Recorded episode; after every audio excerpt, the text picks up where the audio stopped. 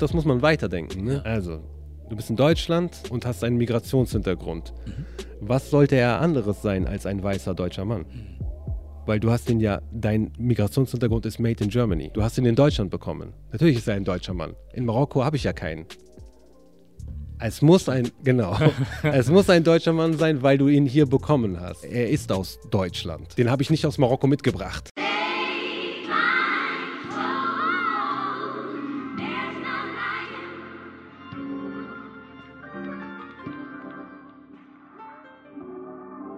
Yep, das ist der Made in Germany Podcast. Mein Name ist Junior. Die heutige Folge wird gesponsert von Barbosa Sport, dem Sport- und Modelabel. Link findet ihr in der Beschreibung. Ohne weitere Umschweife zum Ehrengast. Wie geht's dir, Benaisa? Lamrubal.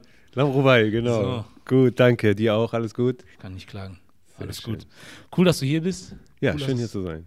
kurzfristig geklappt hat. Das hat unser guter Mann Khalid Bonoir eingefädelt. Der hat mir irgendwie eine Sprachnachricht geschickt und äh, von eurer Serie erzählt gehabt und gemeint, dass du in Berlin sein wirst und dass wir unbedingt sprechen müssen. Ja. So, fand ich cool, dass er das eingefädelt hat, deswegen Grüße an ihn raus. Jo. Ähm, hier sitzen wir, lass uns reden. Ja, So. Ähm, für die Leute, ich meine, die, ich glaube, die meisten kennen dich schon irgendwie. Trotzdem für diejenigen, die es nicht wissen, du bist Comedian, Stand-up-Comedian. Falls noch andere Sachen dazu kommen, kannst du die auch gerne nennen. hauptsächlich Stand-up-Comedian, äh, Entertainer, natürlich jetzt durch die Serie äh, Schauspieler. Alles, was ich irgendwie hinkriege, mache ich. Cool, cool, cool. Ähm, ja, lass uns gleich über die Serie einfach sprechen. Ja. Ethno heißt sie. genau, Erzähl richtig. du mal. Boah, wo fängt man da an? Es ist äh, eine Serie, die wir mit dem äh, WDR gemacht haben. Also wir haben schon seit mehreren Jahren Kooperation mit dem WDR. Die haben immer unsere Stand-ups aufgezeichnet und uns war schon früher, hatten wir so die Idee, irgendwann mal eine Serie zu machen. Und da haben wir vor drei Jahren mit dem Drehbuch angefangen und mussten erstmal den WDR überzeugen, ey, wir machen jetzt diesmal eine fiktionale Serie, kein Stand-up. Das war erstmal so ein, äh, warum jetzt? Das läuft doch alles gut. Ja, und äh, angefangen bei Null, Babak und äh, Massoud haben äh, sich zusammengesetzt für ein Drehbuch, um das Drehbuch zu schreiben. Ich habe so die meisten Stories da reingeschmissen, sind halt sehr nah aus meinem Leben. Ja, und dann haben wir bei Null angefangen, eine Serie zu drehen und wurden auch damit konfrontiert, wie viel Arbeit das ist. So. Ja, und jetzt nach drei Jahren äh, Schreiben, Drehen, äh, Nachproduktion ist das Ding endlich fertig und während wir hier sitzen, ist es auch gerade online gegangen. Genau. Ja, cool.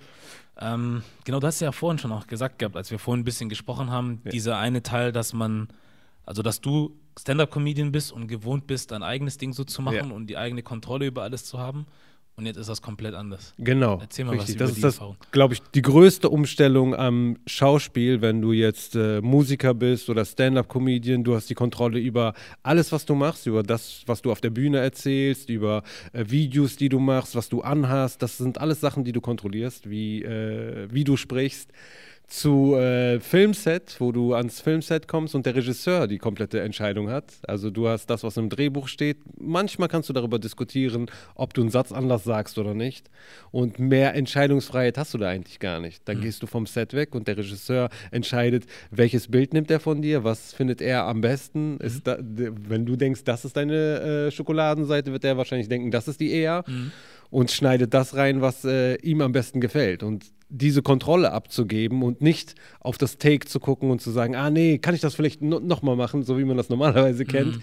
Diese Kontrolle abzugeben, das fängt beim Drehen an, das fängt, äh, endet aber mit allem drumherum auch. Wie äh, gestaltest du äh, das Marketing darüber? Das sind alles Sachen, die hast du äh, oder hatten wir bisher immer alleine in der Hand. Und die hat auch so ein Einzelkünstler oder Musiker immer alleine in der Hand. Ja. Und äh, das ist schon schmerzhaft, das abzugeben und darauf zu hoffen, dass alle alles so machen, wie du es am liebsten magst.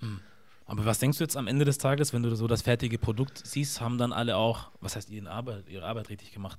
Ähm, findest du es dann auch richtig so jetzt am Ende, dass es genauso gelaufen ist, wie es gelaufen ist? Oder sagst du, ah, ich hätte vielleicht doch nochmal das ein oder andere anders gemacht? wenn's Genau, ich, ich habe viel dazugelernt auf jeden Fall. Ich glaube, das hat man immer so, dass man äh, eine Sache erst machen muss, um zu sehen, okay, das würde ich beim nächsten Mal anders machen. Ich bin so, alles in allem bin ich zufrieden mit der äh, Serie, wie die aussieht, der äh, Look und was wir daraus gemacht haben. Aber viele Sachen äh, würde ich beim nächsten Mal einfach anders machen und äh, das dass man viel mehr K Kontrolle darüber hat. Weil das ist, beim Film ist es so, jeder schmeißt ein bisschen was von seiner Geschichte mit rein. Weil viele äh, verbinden jetzt diese Geschichte 100% mit mir. Also die gucken sich das an und denken, boah, das ist sehr nah an meinen Stories und das muss wohl genauso bei mir gewesen sein. Ja. Dabei dein Gegenüber, der mitspielt, sch schmeißt ein bisschen was rein, der Regisseur schmeißt was rein, jeder, sogar der Lichtmann und der Tonmann, jeder gibt nochmal so, eine, äh, so einen kleinen Würz da rein. Und das musst du beim nächsten Mal so ein bisschen mehr aussieben und gucken, wer macht was und wie nah ist das wirklich an dem, was ich transportieren möchte. Ja. Als es einfach so abzugeben und zu wissen, okay, der macht das professionell. Ja klar, das ist eine, eine Sache, dass das jemand professionell macht, aber was ist, was ist sein, sein Gewürz da drin? So? Willst du es da drin haben oder gefällt es dir eigentlich gar nicht? Ja. Aber das habe ich schon bei einigen so Serien gesehen, die auch schon länger irgendwie, ähm, zum Beispiel jetzt auf Netflix oder sonst wo laufen, dass dann ähm, die Hauptrolle zum Beispiel so in der ersten Staffel nicht so viel Kontrolle über das Ganze hat, aber dann umso mehr die Season weitergeht oder umso mehr Seasons kommen, umso mehr übernehmen sie die Kontrolle, wie zum Beispiel ähm, Jason Bateman von äh, Ozark. Kennst du die Serie? Nee, ich kenne die Serie, aber ich habe sie leider nicht gesehen. Ja, da zum Beispiel habe ich dann irgendwie jetzt in der, ich glaube, die sind in der dritten oder vierten Staffel, da habe ich irgendwann so ein Making-of gesehen und mitbekommen, dass er die ganze komplette Staffel, glaube ich, oder die komplette Serie, er ist der Regisseur dahinter. Also Ah. er spielt in, in der, also vor der Kamera, Ja. aber macht auch noch alles hinter der Kamera. Ja. Das ist natürlich krass, ist aber halt auch ein Aufwand. Ja, Also, das ist, ist aber anderer es Schritt. ist nachher so komplett deine Geschichte. Ich Komplett. äh, nimm da immer als Beispiel Jackie Chan. Mhm. Jackie Chan äh, schreibt selber, er sitzt hinter der Kamera, er schneidet, Mhm. er ist Regisseur, er koordiniert die Stunts und äh, die Kirsche auf der Torte ist, der singt oft den Soundtrack sogar selber. also wenn du diese chinesischen Lieder zum Schluss hörst, das ist meistens, Jackie Chan ist in, in China so ein ganz normaler Sänger. So. Und du merkst da halt den, den Witz, der darüber kommt. Ich glaube, deswegen hat er auch so viel Erfolg gehabt, so im, im Schatten von Bruce Lee, weil er einfach so voll sein eigenes Ding reingebracht hat. Während alle versucht haben, Bruce Lee zu kopieren, ey, wir müssen irgendwie genauso werden. Da gab es ja so viele Remixes danach, Bruce Lee und was weiß ich, wie Gab's? viele. Ja, klar, da gab es so viele Fälschungen danach. Und dann kam Jackie Chan mit Jackie Chan erst etwas anderes, so, weil er da, der hat halt Comedy mit Kung Fu verbunden. Ja. Und äh, ja, da kommt halt das meiste aus einer Feder. Und da merkst du so, ah, okay, das ist eine Handschrift. Das ist nicht so ein Wirrwarr. ja. Wie kam das eigentlich dazu, dass du die Hauptrolle spielst? Boah, gute Frage.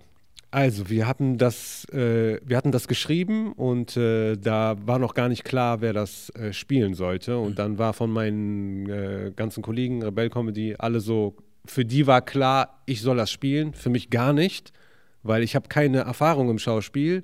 Und da als Erster rauszugehen und das einfach so zu machen, war für mich so, ey, seid ihr verrückt oder was? Zumal wir sowieso schon als Drehbuchautoren war das das erste Drehbuch. Und dann haben wir all, die meisten, die da drin sind, also die Redaktion hat zum ersten Mal eine fiktionale Serie gemacht, äh, Produzenten haben davor noch nie irgendwas mit Film gemacht. Und dann äh, soll der Schauspieler auch noch einer sein, der noch nie gespielt hat, neben äh, jemanden wie Anel Taci, der da meinen besten Freund spielt, spielt Türkisch für Anfänger gespielt, so heftiger Schauspieler, äh, Waldemar Kobus, die standen alle halt auch schon. Und dann soll ich da die äh, Hauptrolle spielen. Von null war für mich so, ey, nee, auf gar keinen Fall. Und dann war es immer mehr mit, okay, wie sieht's aus? Schauspielcoach nehmen wir dazu. Da haben wir Kathleen Rennish, das ist so ein äh, äh, Theaterschauspieler und auch Filmschauspielerin, die mich da zwei Wochen extrem so jeden Tag und danach habe ich erst so ein gutes Gefühl gekriegt, zu sagen, okay, ich mache das jetzt. Aber ich hatte da schon so richtig Bange vor. Aber es war so eine Gruppenentscheidung. Ach, das war vom Coaching ein bisschen abhängig, ob du es machst ja, oder voll. nicht. Dass du Bei sagst, mir war es genau guckst richtig. mir das mal an und dann, wie ich Genau. mich fühle, dann. Genau, Also, das war Voraussetzung dafür. Weil so einfach da reinzugehen, äh, ich habe einfach zu viel gesehen, wie äh, Leute aus einem anderen Genre Schauspiel machen und dann auch mega abkacken. So. Und manchmal geht das gut, bei jemandem wie Will Smith, der von äh, Summertime damals äh, zu äh, Prinz von Bel Air und dadurch voll der heftige Schauspieler wird. Aber das ist zum Beispiel schief gegangen bei jemandem wie Master P. Lass über seinen Film immer nicht reden. Äh, auch bei äh, Snoop Dogg war erst mit äh, Training Day die erste Rolle, die ich, wo ich die so abgekauft habe. Ich sage, hey, das ist mal gut gespielt. Aber der hat davor Bones, glaube ich, oder sowas, so richtig schreckliche Filme gedreht. oft, wenn Leute aus oder oder Chris Rock, ey, Mhm. Chris Rock hat so schlechte Filme, ist der beste Stand-Upper für mich, Ja. aber hat die schlechtesten Filme überhaupt. Findest du immer noch auch? Ja, bis auf Dogma. Dogma finde ich, da wo der den 13. Apostel spielt. Den habe ich nicht gesehen. Ja, aber sonst, äh, ich glaube, dieser Com Bad Company, Mhm. ah, es gibt so viele schlechte Filme einfach, wo der echt schrecklich spielt. Und du wolltest nicht in deren Reihe Genau, ich wollte nicht so, okay, das ist jemand jetzt aus einem anderen Genre, der versucht sich ein bisschen in Schauspiel und das ist auch noch schlecht. Also davon wollte ich die Finger lassen. Wenn, dann richtig so vorbereitet da rein und wenigstens mit den anderen mithalten, weil sonst spielt dich jeder andere Schauspieler unterm Tisch. So. Ja. Die wissen ganz genau, wie die mit den Kameras umgehen und äh, wie die gut abliefern und dann bist du da und gehst unter. Gerade jemand so wie Waldemar Kobus, der meinen Migrationshintergrund spielt, der ist auch noch groß. Ich muss ihn ignorieren, also für mich existiert der ja nicht und äh, trotzdem gut abliefern, so authentisch aussehen, das war für mich so, boah, das ist eine riesige Aufgabe. Ich war richtig bange davor, aber im Nachhinein denke ich, gut, dass ich es gemacht habe. Ja. Ja, das ist halt so die Frage, was macht man da? Ähm, weil auf der einen Seite denke ich, es ist schon gut, Respekt vor einer Kunstform oder vor einer Sache zu haben, aber die andere Frage ist dann, will man sich dann diese Chance selbst nehmen, etwas zu probieren, nur weil es andere gibt, die es halt schon besser machen oder länger machen oder was auch immer. Ähm, da weiß ich nicht so, was das Richtige ist. Also für mich persönlich weiß ich es. Ich sage, wenn ich irgendwie auf etwas Bock habe, dann mache ich es einfach. Ähm, aber ich verstehe auch, dass man sagt, da muss auch irgendwo ein gewisser Respekt vor der Kunst da sein irgendwie. Und Also ich- Ich denke, ähm, äh, auf jeden Fall probieren, Mhm. Aber nicht bei Level 100 beginnen, weißt du, sondern beginn klein so. Mach erstmal ein kleines Video, Mhm. in dem du normal sprichst oder sowas, bevor du äh, so ein Riesenprojekt, weil das ist, das ist ein riesiges Projekt, Mammutprojekt. Mhm. Und dann hast du halt diese ganze Kette von Autoren sind neu, Produzenten sind neu, Redaktion ist neu, Schauspieler ist neu und dann direkt da anzufangen ist schon, da kriegst du schon Bange. Dann denkst du dir, okay, sitzt hier auch ein Profi an Bord? So, Gibt es auch einen Pilot, jemand, der wirklich echter Pilot ist, um diese Maschine zu fliegen? So, da, das sind die Fragen. Aber ich denke auch, man sollte auf jeden Fall immer Sachen probieren, mit äh, Respekt vor der, vor der Kunst natürlich aber fang angemessen an, nicht so, ähm, ja, okay, ich will direkt, so, du, du fängst jetzt an, Musik zu machen, ich will direkt ein Album raushauen, so, weißt du, mach erstmal einen Song. Ja. Und dann, Stimmt, ja. Das ist ein guter Punkt eigentlich. Weil ich finde zum Beispiel auch, wie du es jetzt sagst, ähm, mit Musik zum Beispiel, ähm, oder egal mit was man eigentlich da macht, ob es Ja. jetzt Comedy ist oder Musik oder sonst was, man will ja, oder die meisten Leute wollen ja immer gleich schon den Erfolg haben. genau. Und wenn du aber erstmal diesen Erfolg hast, dann stehst du halt auch richtig im Rampenlicht. Deswegen Ja. finde ich die Zeit davor irgendwie cool, wo man sagt, man kann noch Fehler machen, man kann Genau. probieren, wenn du noch ein bisschen kleiner bist sozusagen, noch ein bisschen unterm Radar. Und umso größer du wirst, umso mehr lernst du hoffentlich auch dazu, wirst immer besser, routinierter und dann, wenn der Punkt kommt, wie jetzt bei dir dann zum Beispiel war, dann kann man loslegen. So. Genau. Und du nimmst die Erfahrung dann von vorher halt mit. Ne? Die, diese, weil du machst automatisch, wir, wir sind ja so Trial-Error-Lerner. Ne? Wir Fehler machen, aufstehen. Also ich bin auf jeden Fall so ein Lerner. Nicht so, äh, dass ich mir Sachen vorstelle und diese theoretisch durchgehe und dadurch gut werde, sondern ich werde dadurch gut, dass ich Sachen falsch mache und die danach korrigiere. Das ist gezwungenermaßen, also bei den meisten Menschen ist das, glaube ich, so. Und wenn du eine Sache beginnst, ist auch cool, dass die Leute dein, deinen Werdegang sehen, dass die sehen, du hast da und da Fehler gemacht, aber mach's nicht bei einem Riesenprojekt, weißt du, weil da leider sind, sind Filme und, und Videos heutzutage, sage ich immer, sind äh, heftiger als eine Tätowierung. Über eine Tätowierung machst du dir lange Gedanken. Du, also keiner geht so, ey cool, ich habe da hinten eine Tätowierung gesehen, ich will jetzt auch eine machen, mach mir mal irgendeine. Oder was denn? Weiß ich noch nicht genau, mach's erstmal. Ich ma- mach meine Erfahrung mit der ersten Tätowierung. Gibt bestimmt auch Leute, die das machen, aber guck mal, wie viele Gedanken man sich über eine Tätowierung macht und wie wenig Gedanken man sich über ein Video macht. Dabei ist ein Video noch viel lang anhaltender als eine Tätow Tätowierung stirbt ja mit dir. Ja. Du bist tot und dann gibt es die Tätowierung nicht mehr. Wenn du tot bist, das Video wird immer noch da sein. Stimmt, stimmt, stimmt. Deine nächste Generation und die danach, alle werden das sehen. Deswegen kann man sich ruhig ein bisschen Gedanken wenigstens machen, okay, was verewige ich hier? Mm. Kann, wird, wird, wird das in 100 Jahren noch so, äh, nicht zu viel darüber nachdenken, aber auch nicht zu wenig. Nicht so einfach raushauen, ohne dass man, äh, Das stimmt. ja. Ja, man macht sich, stimmt, ich habe auch selber ehrlich gesagt noch nie so richtig drüber nachgedacht. Also ich sag schon, das, was ich mache, ich bin mir dessen bewusst, dass es da bleiben wird eine mhm. Zeit lang und dass ich dann halt damit auch irgendwie was zu äh, hinterlassen werde, was dann meine Nachfahren oder Leute aus meiner Familie sonst wer sehen können danach. Ja. Aber ich habe mir nie so richtig über die Konsequenzen so ja. Gedanken gemacht, so wie du jetzt gerade auch sagst, dass man, also es bleibt halt dann einfach da und es ist dann da. Genau. Und für jeden zu sehen, auch tausend Jahre später noch, wenn es die Technologie noch geben Genau, sollte, deswegen nicht so halbherzig oder so. Hm. Die beste Version von dir in dem Moment. Ja. Also das ist immer so mein Ziel. Ich versuche in dem Moment, da hatte ich auch während dem ganzen Dreh, an jedem Drehtag, versuche ich aus heute die beste Version von mir. Weil perfekt kannst du sowieso nicht sein. Perfektionismus bremst dich manchmal auch. Ne? Du kannst sowieso, dann, dann machst du nachher gar nichts mehr. Wenn du denkst, hey, das muss in 100 Jahren noch perfekt sein, perfekt kriegen wir nicht hin, weil wir sind halt so, das, das ist eine gemischte Welt. Da ist halt, sind, und gerade Schönheitsfehler machen manchmal Sachen auch schön. Mhm. Aber versuch die beste Version an dem Tag oder bei dem Projekt für dich zu sein. Ja. So für das Album. Natürlich wird es in fünf Jahren nicht das gleiche sein wie jetzt. Sachen sind einfach nicht mehr aktuell, aber du bist mit dem Gefühl schon dran gegangen. Zu dem Zeitpunkt war das das Beste, was ich machen konnte. Mhm. Ja, stimmt. Das stimmt. Was ich mich nochmal gefragt habe, ähm, weil du hast das vorhin so kurz angeschnitten, ähm, basiert die Geschichte denn auf dir? Oder auf Teilen von deiner Geschichte? Ja, es gibt äh, sehr starke Parallelen, aber ähm, ja, vieles ist halt runtergeschmälert. Ne? Ich, ich habe einen besten Freund, in Wirklichkeit habe ich mehrere natürlich. Mhm. Die äh, Arnell äh, musste die halt alle verkörpern. Mhm. Der ist halt so ein Remix aus den Leuten, die um mich rum waren. Dann ist die Familiensituation ist auf jeden Fall wie meine richtige, meine das Mädchen, das meine Schwester spielt, ich habe drei Schwestern mhm. und daraus wurde eine gemacht, mhm. aber die Familiensituation mit äh, verstorbene Mutter, nur noch Vater ist im Haushalt, die hat man, äh, Gastarbeiter, äh, Vater als Gastarbeiter nach Deutschland gekommen, die Ansprüche, die der ans, an den Sohn hat und dann dieses in Comedy reinrutschen äh, durch äh, BAföG-Schulden ist mhm. auch am Leben angelehnt, aber ähm, alles andere ist halt, oder was heißt alles andere? Sehr viele Sachen sind äh, von Drehbuchautoren reingeschmissen worden. Äh, der Migrationshintergrund, der verkörperte, was ja das größte Gimmick an der ganzen Sache überhaupt ist. Mhm. Ja, die sind halt von den ähm, Drehbuchautoren. Regisseur hat halt auch noch sehr viel da reingeschmissen. Das ist eine, für die Zeit, eine ich würde sagen, bessere Version von mir. Okay. Ich hätte mir gewünscht, dass mein Leben wirklich so also. einfach verlaufen wäre. Es war viel komplizierter als das, was dort dargestellt ist. Aber du kannst nie in einem Film, der so mehr oder weniger autobiografisch ist, die Wahrheit darstellen, weil die Wahrheit manchmal auch so sehr lange langweilig ist. So, mhm. da, du suchst dir so die Highlights raus. Ja. Okay, das kann man erwähnen, das und das und dann stellst du es da. Und jeder sieht es auch immer von seinem Blickwinkel aus. Hm. Der NWA-Film zum Beispiel ist ein Blickwinkel von Ice Cube und Dr. Dre. Mhm. Es ist nicht die Wahrheit von Easy E. Hm. So. Stimmt.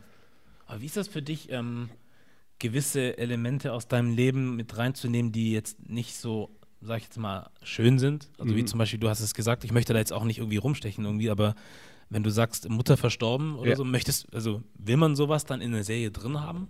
Will man sich damit auseinandersetzen? Ja, du setzt dich ja gezwungenermaßen sowieso im Leben damit auseinander. Und deswegen ist es, denke ich, äh, wichtig. Für mich war es wichtig, um die Geschichte überhaupt so zu erzählen. Ich kann ja nicht eine andere Geschichte erzählen, da hätte ich viel mehr Schauspieltraining für auch gebraucht. Mhm. Sondern das ist die Situation, wie, sie, wie ich sie auch kenne. Und das sind die Geschichten, die das Leben schreibt, die du nicht selber schreibst. Weil ich bin auch kein Drehbuchautor. Mein Leben hat bereits Geschichten geschrieben. Mhm. Und die kenne ich und denke ich, sind auch interessant äh, zu beleuchten, weil es ist nicht nur meine Geschichte, sondern es sind es Geschichten von vielen Menschen, denen ähnliche Schicksalsschläge passieren, die auch, abgesehen jetzt von der Familiensituation, auch äh, Probleme damit haben, sich zu finden, weil darum geht es bei dem Hauptcharakter auch. Ja. Wohin will der eigentlich? Der hat den Druck von zu Hause aus, was zu machen, weil der Druck vom Vater ist so, ey, ich bin nach Deutschland gekommen, damit du was Vernünftiges machst aber er kennt das halt nicht, weil er hat sich nicht dafür entschieden auszuwandern, sondern mhm. sein Leben findet einfach in Deutschland statt.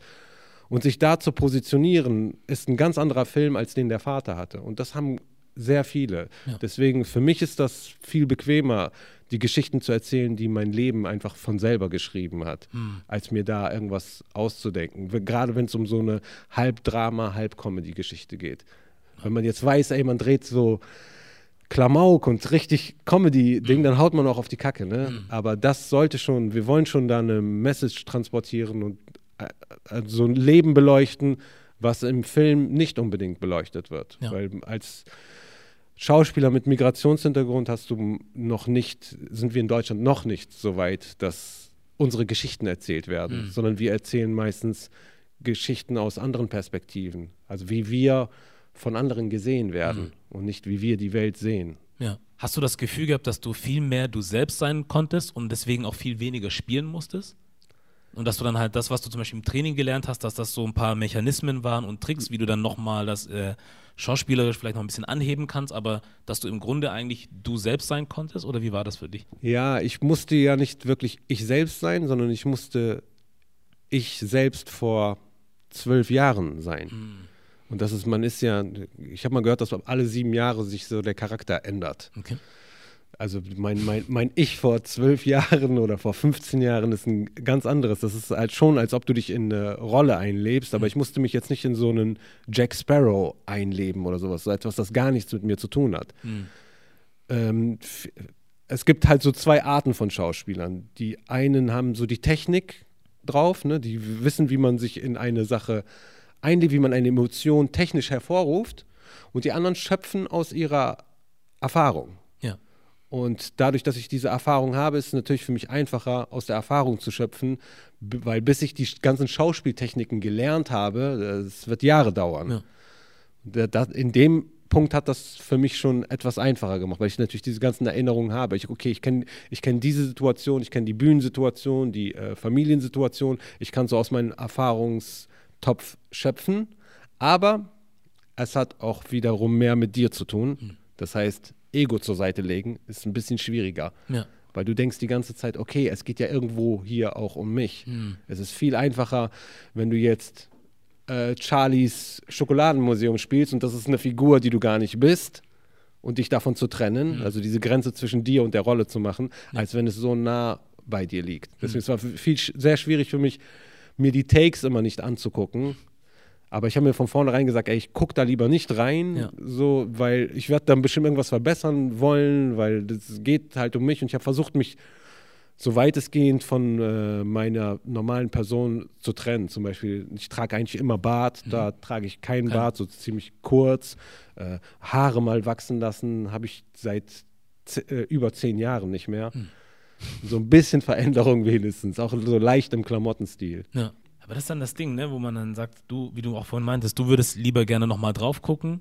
Das machen aber dann andere Leute. Ja. Aber ich meine, wenn diejenigen dann nicht zehnmal sagen und nochmal und nochmal oder einfach irgendwas nehmen, wo du zum Beispiel persönlich denkst, boah, das muss scheiße gewesen sein, Ja. die sagen, okay, weiter zum nächsten. Genau. So, das ist ja auch nicht schlecht, oder? Das ist auf der einen Seite nicht schlecht, aber manchmal hast du das Gefühl so, ich weiß, die meisten kennen das von Musik, ich habe lange auch Musik gemacht. Äh, Du, du nimmst einen Take auf, so, und du sagst dem, dem Typen, der aufnimmt, der meistens auch gleichzeitig Producer ist, dem sagst du, ey, okay, das Take nehmen wir. Und jetzt musst du dir mal die andere Situation vorstellen, er sagt zu dir, du, du, du haust das Take raus, halt deine Strophe oder was, und der sagt zu dir, okay, das war's. Und du denkst dir, nee, Mann, ey, ich habe es gerade gar nicht gefühlt und alles Mögliche, aber es kostet halt so viel Zeit, Ja. weil Film ist halt übertrieben teuer und der Regisseur sagt dann irgendwann, okay, das war's. Und manchmal kannst du halt noch diskutieren und sagen, ey, ich kann das wirklich besser, gib mir noch einen Shot. Den gibt er dir, aber den nimmt er meistens nicht. Mhm. Ja. Das macht er nur für dich. Ja. So. ja, der weiß ja dann am Ende des Tages oder sollte er dann wissen, was am Ende zum Produkt passt oder was da rein Genau. sollte. Ne? Und das er hat auch mehr den Überblick. Mhm. Du weißt ja nicht, nimmt er mich gerade so auf, nimmt er mich nur bis hierhin auf, Mhm. äh, wie, wie stellt er sich den Shot vor, wie oft schneidet der aus dieser Szene raus, wie oft wird was anderes gezeigt, wie sehr geht es gerade nur um meine Audio, wie sehr bin ich im Bild. Da hat er eher den Überblick zu. Und du denkst dir immer so, okay, ich will das jetzt perfekt machen. Mhm. Ja. Von vorn bis hinten. Jeder Blick muss stimmen, äh, jede Geste, oh, oh, plus äh, audiomäßig muss es auch noch rüberkommen. Ja. Und da hat man halt als Künstler immer so einen viel größeren Anspruch an sich selber als der Regisseur, der den Komplettüberblick hat. Der weiß dann auch noch, ach, da wird sowieso Musik drunter laufen und da kommen noch äh, Kulisse und Geräusche drunter. Ja. Das weißt du äh, in dem Moment nicht. Ja, das stimmt. Ähm, du meintest jetzt gerade auch, dass du nicht immer genau weißt, welcher Shot oder was jetzt gerade gefilmt wird von dir. Wird das nicht besprochen? Doch. Doch, oder? Das kannst du auch also Ja, erfragen. Aber wenn das, willst. da, genau, da kommt jetzt keiner zu dir und sagt, hey, wir drehen jetzt die Close, sondern wenn du, wenn du Ahnung hast und lange beim Film bist, dann merkst du auch, was der Regisseur und der Kameramann äh, absprechen. Mhm. Ey, benutzt du jetzt äh, 50er oder keine Ahnung, die haben da ihre Zahlen, so, mhm. was für ein Objektiv dann so drauf kommt mhm. oder was er für einen Shot macht. Wenn du dich auskennst, dann kannst du da einfach zuhören, dann weißt du, worum es geht. Ja. Aber du musst dir vorstellen, ich bin da als Laie sozusagen. Mhm. Ich weiß gar nicht Bescheid und ich will auch gar nicht. Mhm. So, sondern ich versuche immer einfach so das Beste zu geben. Ja. Aber normalerweise, klar, man kann das erfragen. Ich glaube, je mehr Erfahrung man als Schauspieler hat, umso mehr interessiert dich das auch und äh, da bringt dir halt auch viel. Du kannst dann damit auch agieren. Ja. Merkst du dann auch wahrscheinlich oder ja, wenn du länger, wenn du das länger machst, dann merkst du dann, wie du sagtest, genau. auch, was die Leute machen und so einfach, oder du hörst das und weißt sofort, was Sache ist. Genau, zum Beispiel der Arnell, der Ramon spielt, mhm. äh, mit dem habe ich halt die meisten Szenen zusammen. Wir spielen halt beste Freunde da drin. Mhm. Und es gibt immer Schuss und Gegenschuss, ne? wenn es gerade auf dich ist oder wenn es auf ihn ist. Und da kannst du halt auch, er ist halt jemand, der ist Profi. Der sagt dir dann, okay, mach Sparflamme, du brauchst mir jetzt nicht so viel entgegenzuspielen. Mhm weil der ist einfach, der ist einfach so gut, dass er das kann. Und ähm, für mich ist halt viel besser, wenn der Schuss auf mich ist und der spielt auch richtig. Mhm. Weil wenn der mir das so zuspielt, auch wenn er gerade nicht im Bild ist, kann ich viel besser zurückspielen, als wenn er mir das so auf Sparflamme gibt und äh, das ist wie so Tennis so. Ja. Ich spiele es so auch auf Sparflamme zurück. Mhm. Also so weit bin ich noch nicht. Deswegen ist für, für mich war es die beste äh, die beste Möglichkeit war einfach immer super spielen. Versuche mhm. immer das Beste rauszuholen, als hier kann ich jetzt gerade sparen, hier bin ich nur so im Bild. Also das, ich habe viel durch ihn auch gelernt. Cool. Auch wie man immer, er hat so Tricks, wie er sich eindreht. Das hat er mir auch gezeigt am Bildschirm von der Kamera. Der so, ja guck mal, so sitze ich jetzt. Und wenn ich jetzt so mich kurz eindrehe, wie viel vom Bild mehr drin ist mhm. oder wie er das Licht immer für sich äh, benutzt, der weiß, der merkt halt innerlich, okay, von da kommt das Licht. Ja. Und so bin ich am besten ausgeleuchtet. Mhm. Mir muss das immer jemand sagen. Ja. Hey, dreh dich ein bisschen ein, weil das Licht fängt dich so nicht ein. Ja. Und der hat das schon intuitiv, das ist schon drin und der arbeitet damit. Ich weiß gar nicht, welcher Schauspieler das war. Irgendein Hollywood-Schauspieler meinte auch irgendwie, du bist halt auch nur so gut wie die Leute, mit denen du spielst. Genau. So, ne? Ist auch, ja. ja. Genau. Das ist immer ein, ein Zuspiel auch. Du bist so gut wie die Leute, die dir da zuspielen. Ja. Wenn, wenn da jemand so ganz schrecklich spielt, also bei mir trifft das auf jeden Fall zu. Ne? Findest du? Ja, klar. Also wenn jetzt mit mir jemand gespielt hätte, der, wenn jetzt noch auch noch die Darsteller um mich herum hm. alle auch so äh, Anfänger gewesen wären, dann wäre das für mich schrecklich gewesen. Dann hätte ich gar nicht so gut zurückspielen können. Ja. Weil du guckst die an und denkst dir, hey shit, der meint das ernst, hm. Alter. Ja. Ich kann jetzt nicht so äh, textmäßig, als ob ich meinen Text ablese, darauf antworten. Hm. Hast du dann dadurch ein Gefühl gehabt, dass, du, dass da so ein Druck entsteht? Oder hast du es eher als etwas genommen, okay, dann mache ich jetzt halt mal richtig so? Eher so, mhm. genau. Das hat mich eher so angefeuert, das als dass es äh, Druck war. So, mhm. als ob das Feuer übergeschwappt ist okay. auf mich. Gott, kann auch nicht jeder, ne? Mit umgehen dann mit so einer Situation, wo man merkt, die Leute wollen jetzt halt auch wirklich was von mir. So. Ja. Ähm, ich muss jetzt auch mal was abliefern. Ja, es ruft halt richtig. automatisch ein, ein, Gefühl hervor, mhm. ne? Wenn dich jemand im, im Schauspiel so ziemlich überzeugend anschreit. Mhm dann, ob du willst oder nicht, du reagierst mit dem passenden Gefühl, wenn du dich darauf äh, einlässt. Ja. Und das ist halt äh, das, was ich äh, dort bekommen habe. Ne? Zu, vor allem von äh, Hassan Laswan, der mein Vater spielt. Mhm. So, das, es gibt eine Szene, ähm, Ende Folge 2 müsste das sein, wo es so einen Familienstreit gibt und äh, er steht auf und ist wirklich richtig wütend und enttäuscht. Mhm. Und dann ist es nicht mehr so schwer, enttäuscht zu sein, weil du siehst halt, ey, der spielt das gerade so gut und guck dich dabei an, dann du kriegst dieses Gefühl einfach. Du musst nicht mehr so viel spielen. Hm. Wir hatten eigentlich noch gar nicht wirklich drüber gesprochen gehabt, worum es geht in der Serie, oder? So genau. kurz angerissen hier und da, aber ja. nicht so richtig. Sag du mal. Also ich spiele Ben, einen Student, der ähm, äh, Ingenieur studiert und äh, sein Studium allerdings abgebrochen hat. Der hat das für seinen Vater gemacht. Der hat sein Studium abgebrochen, weil er sich da einfach nicht wohlfühlt, aber seinem Vater nichts darüber gesagt. Mhm. Und äh, die ganze Zeit trotzdem BAföG kassiert und jetzt ist es so weit, dass das BAföG-Amt sein Geld zurückhaben will. Und er ist halt verschuldet, muss irgendwie das BAföG-Geld zurückbezahlen und äh, wegen der Situation zu Hause kracht halt immer an seinen Vater, wohnt er bei seinem Freund äh, Ramon. Hm. und versucht irgendwie diese Schulden zu begleichen. Er arbeitet bei einem, in einem Callcenter, um über die Runden zu kommen und äh, kriegt langsam äh, immer mehr Briefe äh, wegen den äh, Schulden. Und jetzt muss er sich irgendwas überlegen. Ramon ist halt so mehr so ein Hustler, der mit allem möglichen Geld macht. Der hat immer irgendeine Idee, womit der Geld macht. Und irgendwann stoßen die auf so einen Straßenverkäufer, der mehrere Angebote hat. Unter diesen Angeboten ist auch ein Comedy-Wettbewerb. Und Ben, äh, den ich spiele, äh, macht, hat nichts mit Comedy zu tun, überhaupt nicht. Er hat ganz andere Probleme. Ja. Aber er sieht halt die Chance, weil es da 2000 Euro zu gewinnen gibt und der hat ungefähr so viele Schulden, macht er da einfach mit. Äh, der Comedy-Auftritt natürlich läuft schief. Der äh, kackt halt auf der Bühne ab, aber da passiert halt etwas. Es entsteht ein Video, das die ganze Sache viral gehen lässt. Und plötzlich rutscht er in die Comedy-Szene. Und in, in der Comedy-Szene wird er halt damit konfrontiert, dass äh, nicht seine Geschichten zählen, sondern sein Migrationshintergrund. Mhm. Also er muss seinen Migrationshintergrund thematisieren, um Erfolg in der Comedy-Branche zu haben. Und das ist leider so. Also die Erfahrung haben wir auch gemacht mhm. in der äh, Stand-up-Comedy-Branche, dass immer dein Hintergrund oder ähm, deine Oberflächlichkeit viel mehr zur Schau gestellt wird. Das gilt nicht nur jetzt für jemanden, der Migrationshintergrund hat, das gilt auch für jemanden, der behindert ist zum Beispiel, muss seine Behinderung thematisieren mhm. oder das gilt für oft auch für Frauen, die dann unter fünf Comedians, die auftreten, ist sie dann die einzige Frau. Da muss sie thematisieren, dass sie eine Frau ist. Mhm. Und das, das kauen wir in Deutschland immer noch mhm.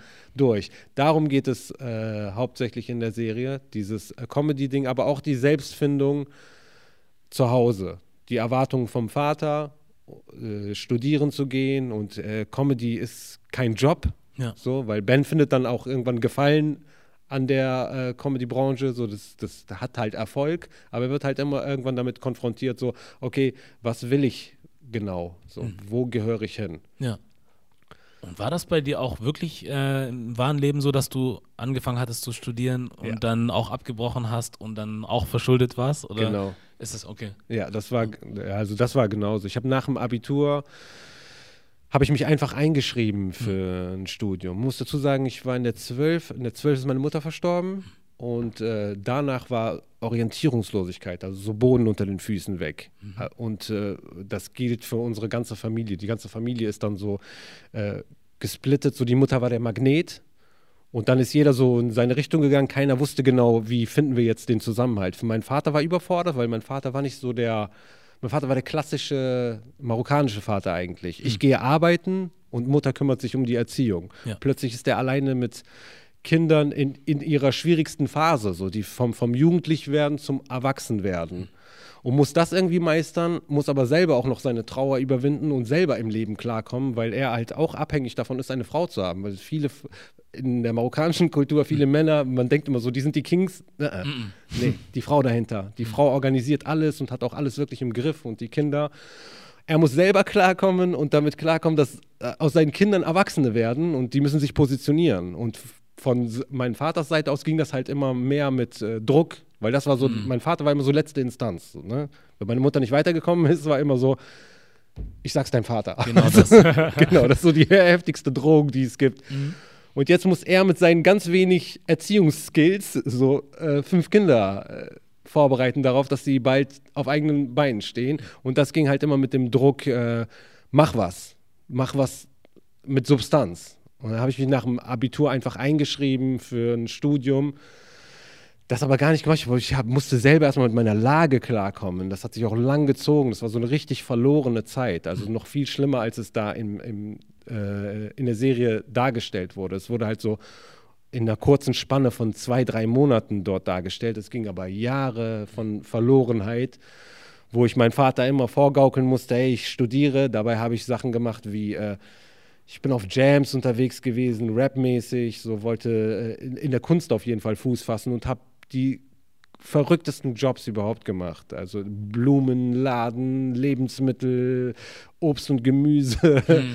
ähm, Callcenter, wie es auch in der äh, Serie ist. Und so ähm, nach und nach kam es dann halt immer, das äh, kam es halt, dass es mehr Richtung Stand-up-Comedy ging. Und für mein, zwischen meinem Vater und mir war während dieser Zeit immer so, Junge, was machst du? Wann, wann machst du irgendwas Vernünftiges? Ja. So, du, ich sehe, du arbeitest nur, du gehst kaum zur Uni äh, studieren und äh, machst da aber halt so einen Fulltime-Job im Callcenter. Hm.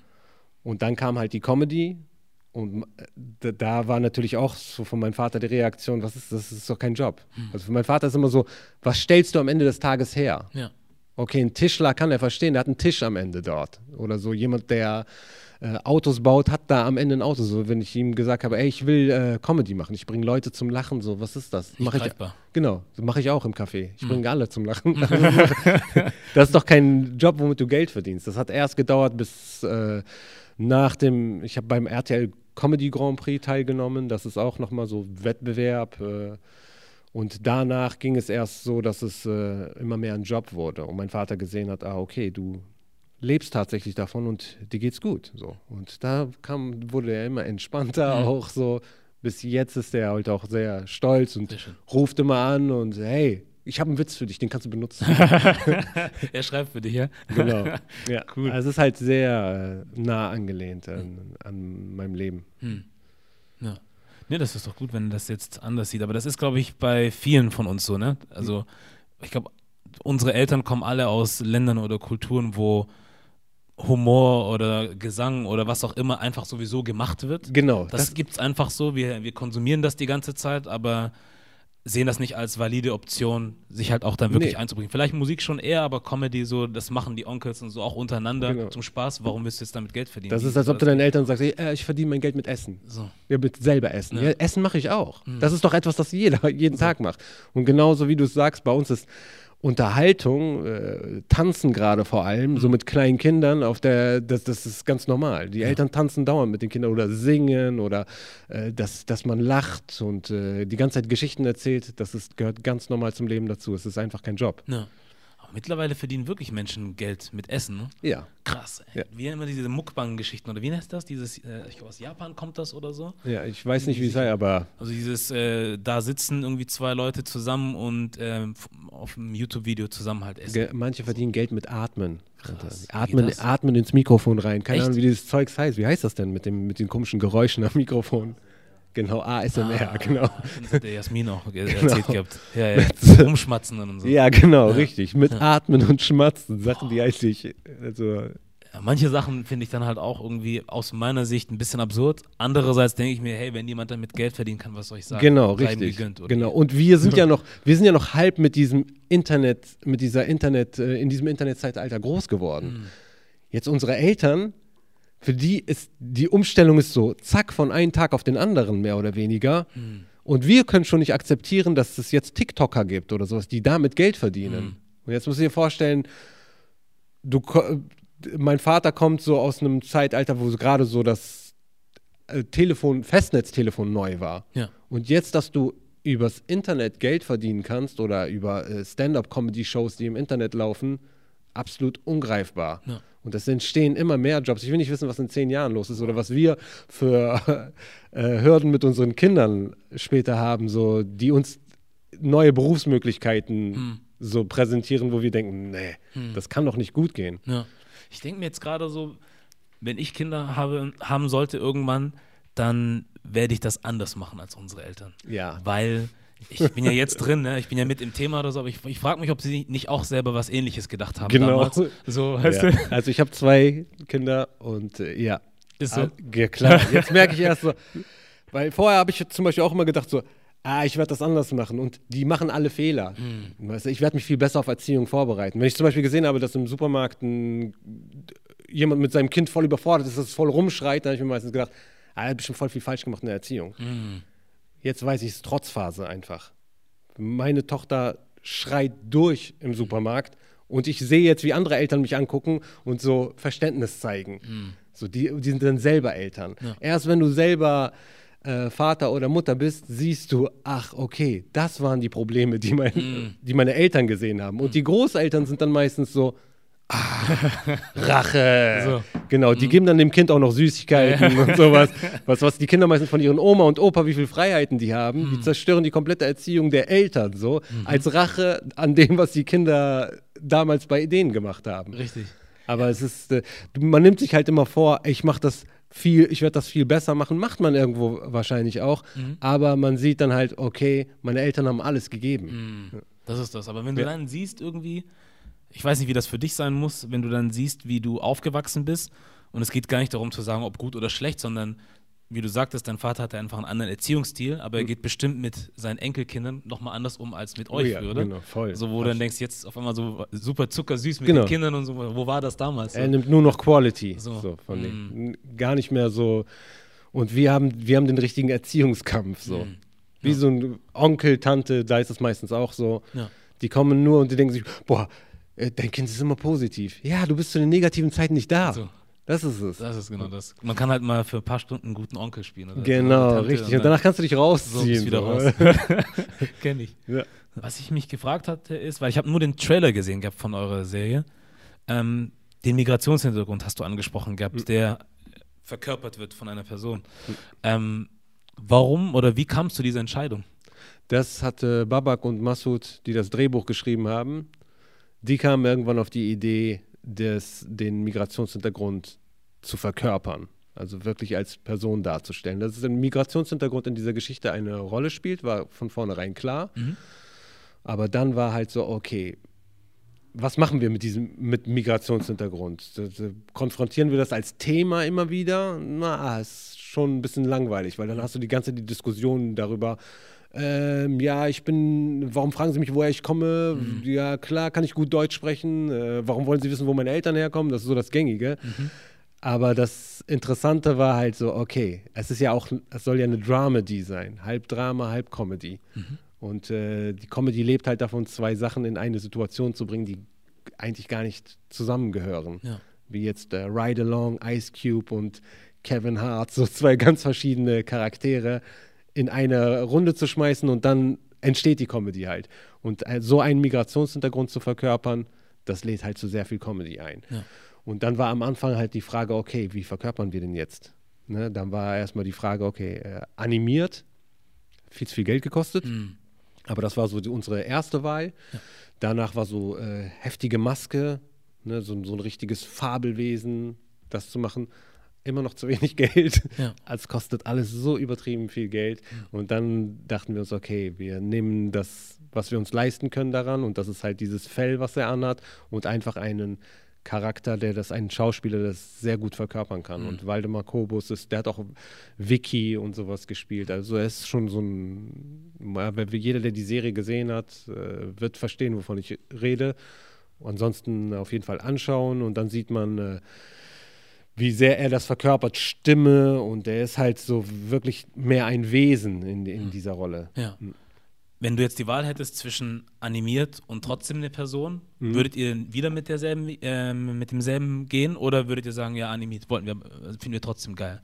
Weil für mich so, wenn ich mir das jetzt so angucke, und ich konnte ja nur den Trailer sehen, ähm, ich war erstmal so, was ist das? Ja. Also aber nicht im Negativen, sondern so, so du kannst, klar. kommt der jetzt auf einmal her ja. und was, was macht der da? Und das Interessante ist halt, dass er ja ein älterer Herr ist, mhm. er ist weiß. Ja. Und er verkörpert aber deinen Migrationshintergrund. Genau. Während aber das Bild, was er verkörpert, für viele Leute oder für viele Bewegungen, sage ich jetzt mal, mhm. das auch irgendwo das Feindbild ist. So, weil es heißt immer ja. der alte weiße Mann. So, genau. Das sind ja die Menschen, die, keine Ahnung, alles regieren und alles in der Hand genau. haben und so weiter. Ja, das, und, das muss man weiterdenken. Ne? Ja. Mhm. Also, du bist in Deutschland und hast einen Migrationshintergrund. Mhm was sollte er anderes sein als ein weißer deutscher Mann? Hm. Weil du hast ihn ja, dein Migrationshintergrund ist made in Germany. Hm. Du hast ihn in Deutschland bekommen. Natürlich ist er ein deutscher Mann. In Marokko habe ich ja keinen. Es muss ein, genau, es muss ein deutscher Mann sein, weil du ihn hier bekommen hast. So, hm. so, er, er ist aus Deutschland. Hm. Er ist nicht, den habe ich nicht aus Marokko mitgebracht. Ja. Genau, deswegen müsste der eine sein. Aber um zu deiner Frage zurückzukommen, ähm, ob ich das jetzt mit einer Animation machen würde, ist, ich müsste erstmal sehen, äh, wie, wie äh, ist das mit einer Animation? Weil es ist eine ganz andere, es ist, glaube ich, viel mehr Bewegung drin. Es ist, glaube ich, noch ein bisschen mehr Comedy drin. Aber äh, jetzt, wo wir schon damit angefangen haben, würde ich so weitermachen, mhm. weil das hat halt so einen, einen bestimmten Charakter hervorgerufen. Ja. Und auch vielmehr das, dass es dass die Leute sehen, es ist wirklich eine Person. Ein mhm. Fabelwesen oder eine Animation hätte diese Frage gar nicht gestellt, äh, warum ist es jetzt ein weißer Mann? Warum ist es jetzt ein, ein so mehr oder weniger äh, Deutscher? Aber diese Fragen haben, haben sich viele gestellt. So. Ja. Warum soll, weil wir haben uns auch einmal gefragt, wie soll denn jetzt aussehen? Soll er so ein äh, 70er Jahre Gastarbeiter sein, so mit Koffer und der hat doch noch die 70er Jahre Klamotten ein? Nein, geht eigentlich nicht, weil diese Person hat ja selber einen Migrationshintergrund mhm. dabei. Mhm. So, Deswegen war das so die beste Sache, mit der man gefahren hat. Plus, man muss ja auch noch berücksichtigen, das Spiel muss gut sein, die, die Rolle, der muss die Rolle auch trotzdem noch verkörpern. Und da hat Waldemar Kobus einfach das meiste mitgebracht für die Rolle. Ja. Warum ist der Migrationshintergrund ein Teil der Geschichte oder ein Teil der Serie? Warum war das kein, also anders gefragt, war das eine Option oder ein Gedanke zu sagen, wir machen was, was komplett nichts mit Migrationshintergrund zu tun hat, wo wir einfach mal irgendwas machen, wie jeder andere auch, frei von irgendwelchen Vorurteilen oder sonst irgendwas? Ja, ich glaube, um das zu machen, muss man diese Geschichte erstmal erzählen. Hm.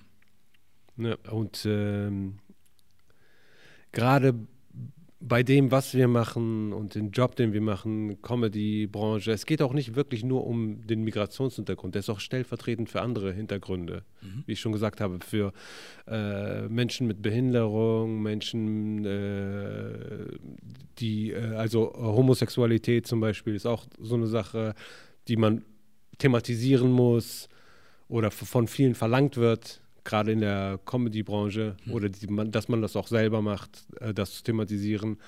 Und äh, dafür steht diese Geschichte. Und ich glaube, wer, wenn man die Serie gesehen hat, wird man auch merken, okay, wir baden zu sehr in diesem Thema Migrationshintergrund. Das muss von beiden Seiten halt aufhören. Nicht nur vom, von den Künstlern, auch vom Publikum. Hm.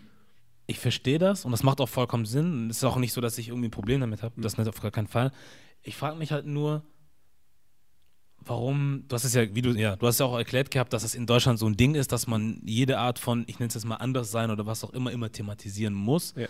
Aber vielleicht liegt es auch daran, dass ich dann ein bisschen trotziger bin und gesagt hätte, gerade deswegen mache ich es nicht weißt du? Ja. So, weil, wenn ich jetzt nach England gucke zum Beispiel, als ich da zum ersten Mal bei Familie war in, in London irgendwie, mhm. da habe ich Dinge gesehen, wo ich dachte, ich wusste nicht mal, dass das möglich ist. Mhm. Dass ein mhm. schwarzer Mann mit einem Jaguar durch die Gegend fährt so, ja. und Kohle hat und einen schicken Anzug trägt und dann aus so einem Wagen steigt und sich so bewegt, als wäre das das Normalste auf der Welt. Ja. Oder zu sehen, dass in Serien ein pakistanischer Mensch oder ein schwarzer Mensch, asiatische Menschen Ärzte gespielt haben ja. und das kein Mensch in Frage gestellt hat. Ja. Dann denke ich mir, wenn ich weiß, dass es das gibt und das geht, warum muss ich mir dann das hier geben? So, das verstehe ich dann nicht. So, das ja. ist dann so, wo ich sage, da wäre ich jetzt trotzig gewesen. Ja. Hm. England und Frankreich auch, da sieht man sowas auf jeden Fall. Allerdings musst du dir vorstellen, die Engländer und Franzosen waren auch lange in diesen Ländern, Indien, Pakistan, äh, Afrika. Ne, die Beziehungen gibt es schon sehr lange. Die gibt es in Deutschland zwar auch mit, mit Afrika, aber so kleiner und nicht so thematisiert, wie das in diesen Ländern der Fall ist, mhm. sondern hier sind wir so eine Neuerscheinung, immer noch. Man muss immer noch darüber reden, warum bist du hier, wo kommen deine Eltern her, das ist einfach so ein, so ein deutsches Ding. Mhm. Und wir sind leider noch nicht so weit, dass der Ausländer oder Mensch mit Migrationshintergrund einfach so ein unkommentiert einen Arzt spielen kann. Mhm. So, ich wünschte mir das auch, aber so vom Gefühl her merke ich, es ist immer noch der Elefant im Raum, den man ansprechen muss. Und das, geht, das ist kein Vorwurf an die deutsche Gesellschaft, sondern wir, die das auch bedienen. Mhm. Die meisten Entertainer mit Migrationshintergrund thematisieren von vornherein ihren Migrationshintergrund, weil sie wissen, sie punkten damit am ehesten. Und wir machen das unter uns ja auch. Mhm. Also die meisten Ausländer, die ich kenne, mhm. wenn wir uns gegenübertreten, ist direkt, auch sogar ohne Krampf, woher kommst du? Bist du Marokkaner? Bist du Deutscher? Bist du das? Das ist bei uns direkt schon da. Ja. Also es geht von beiden Seiten aus. Hm. Man muss aufhören, das zu verlangen und man muss aufhören, das zu delivern. Also beide müssen sich darüber bewusst werden, ah, okay, ich darf diese Frage nicht stellen und ah, okay, ich darf, brauchst jetzt auch nicht thematisieren. Weil es gibt Leute, die hausieren überall mit ihrem Anderssein, hm. mit ihrem Migrationshintergrund oder äh, wusstest du, dass ich homosexuell bin? Ich muss dir jetzt unbedingt erzählen. Hm. Ne? Oder ey, hast du meine Behinderung gesehen? Ich, muss, hm. ich will sie die jetzt thematisieren, sondern das muss von beiden Seiten aufhören. Der Betroffene und das Publikum auch. Ja, das stimmt. Ja, das ist vielleicht so, dass es bei dem einen oder anderen halt dann sowas wie ein Bonus ist, dem, also es ist eigentlich irgendwie nicht. Ge genau, du, du, man kann dich sofort in eine Schublade Genau. reinstecken. Mm. Und du gibst dem Publikum auch sofort, du weißt, ey, ihr wollt diese Schubladen haben, Mhm. hier hast du die erstmal. Zack, du kannst mich da reintun. Richtig. Weißt du, weil das ist. In Deutschland ist halt Entertainment oder besonders Stand-up-Comedy nicht so jetzt, wie es in Amerika ist. Dass Amerika kann ein schwarzer Comedian auf die Bühne kommen, der kann gar nichts darüber sagen, dass er schwarz ist. Und das ist okay. Keiner wird sich fragen jetzt so, erzähl mal jetzt deine Erfahrungen, weil das haben die schon tausendmal durchgekaut. Deutschland ist, oft ist Comedy so, ich gehe jetzt auf eine Comedy-Show, weil ich will über den Ausländer lachen, ich darf aber auf der Arbeit nicht, weil der nimmt mir das übel. Aber da ist jetzt der Comedian, der mir genau diese Sachen erzählt und mich darin bestätigt, was ich ihm immer sage, der mir das übel nimmt. Weißt du, da kann ich jetzt mir auf den Schenkel klopfen und darüber lachen. Ja. Man will nur so berieselt werden und über diese Schubladen einfach lachen. Ja. Und nicht dieses wegnehmen und so, okay, ich will jetzt mal etwas über dein Leben erfahren. Ja. Das finde ich irgendwie komisch, weil mich, mich würde das persönlich, also ja, nicht interessieren. So, also diese. Schubladen, die interessieren mich absolut gar nicht und ich habe auch nicht das Gefühl, irgendwo hingehen zu wollen und mir dann halt irgendwie, keine Ahnung, Stereotypen von Leuten anzugucken, damit ich dann drüber lachen kann. Ich glaube, da gibt es viel schönere Sachen, über die man lachen Gibt's kann. auch, natürlich. Das, So. ey, das ist ja. nur die Spitze des Eisbergs. Deswegen muss man die Leute ja auch auf, darauf hinweisen. So. Mach das mal weg dahinter, was danach kommt, ist viel besser. Ja. Da sind erst die richtigen Geschichten. Weißt, du, weil dann geht es um Sachen, mit denen du dich auch selber identifizieren kannst. Genau. Da fängt erst das Gemeinsame an und das richtig Interessante. Das andere ist Oberflächlichkeit, aber wir leben halt leider noch in so einer Gesellschaft. Und das ist nicht die eine oder die andere Gruppe. Es ist das unter Menschen einfach, wie geht's? Gut, danke. Und niemals so, wie geht's? Ah, er sagt dir so die Wahrheit. Sondern das sind so Floskeln einfach nur. So, weißt du? du redest so über das Wetter, weil du willst gar nicht in sein Leben rein und man will so diese Distanz wahren. Ja. Aber gemeinsam zu sein heißt halt was anderes. Unter, unter diese Oberfläche zu gehen. Was glaubst du, was für eine wichtige Rolle Comedy oder Kunst spielt, um gewisse Sachen ändern zu können? Ist das, denkst du, das hat eine ganz, also hat einen ganz starken Effekt auf die Gesellschaft oder denkst du so, ja, kann vielleicht ein bisschen auf die Leute abfärben, aber eigentlich spielt das keine so große Rolle. Was ist so deine Meinung zu Kunst und Comedy? Ich glaube, das beleuchtet diese Thema, Themen immer auf die beste Weise. So, ob es ein Musikstück ist oder andere künstlerische Aspekte und gerade ein Film gibt dir so wirklich den Einblick. Weil was hast du sonst? Sonst kannst du diskutieren und debattieren und jemandem sagen, hey, nein, für mich ist das aber so und er sagt so, ja, aber das erlebe ich nicht so. Und äh, die Geschichten anhand von einem Film zu erzählen oder gerade Comedy, so Comedy finde ich immer so verbindet einfach so, das ist so der Kleber der Gesellschaft, weil Lachen ist bei allen gleich. So egal wo du auf der Welt hingehst, es gibt dieses Lachen und Weinen, das ist so einfach identisch überall, von Sprache unabhängig. Und äh, das, das finde ich, zeigt die Geschichten einfach viel mehr. Auch von dem Nicht-Betroffenen.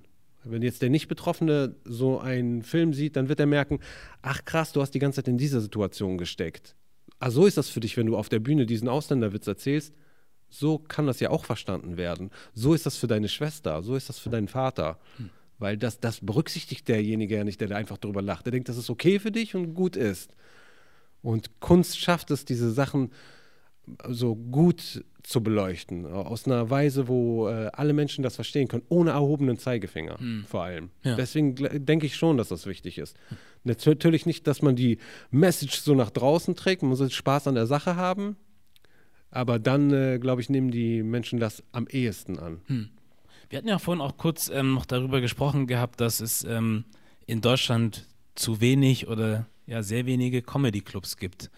Ähm, meinst du, dass wenn man davon mehr hätte und somit dann auch mehr Plattform für Comedians hat, dass man dann damit insgesamt dann auch die Sache ein bisschen besser vorantreiben könnte? Ja, durchaus, auf jeden Fall. Das gilt für alle Kunstformen natürlich, aber gerade äh, bei in der Stand-up-Comedy haben wir keine festen äh, äh, Comedy-Shows, wie jetzt den Quatschclub in Berlin. Der ist fest, der ist auch nur in Berlin und sowas sollte es eigentlich in vielen Städten geben, wo die Leute wissen, auch die Touristen, die dort sind, hey, wir gehen jetzt zu dem berühmten äh, Comedy-Club, den es hier gibt. Ja. Und dort hörst du dann halt jeden Abend auch aktuelle Geschichten, weil das ist ja gerade das Coole an einem Comedy Club. Mhm. Wenn du eine Aufzeichnung machst oder so, dann guckst du mal, dass das zeitlose Geschichten sind, die auch noch in zehn Jahren gültig sind. Mhm. Aber bei so einer Comedy-Show, die so äh, ungezwungen ist, da kann man auch darüber reden, ey, gestern haben die Ausgangssperre gemacht, was denkt ihr darüber? Was denkt das Publikum darüber? Was denkt der Comedian darüber? Man redet doch mal mit dem Publikum, die, die reden auch untereinander, die nehmen diese Geschichten mit und tauschen die zu Hause dann auch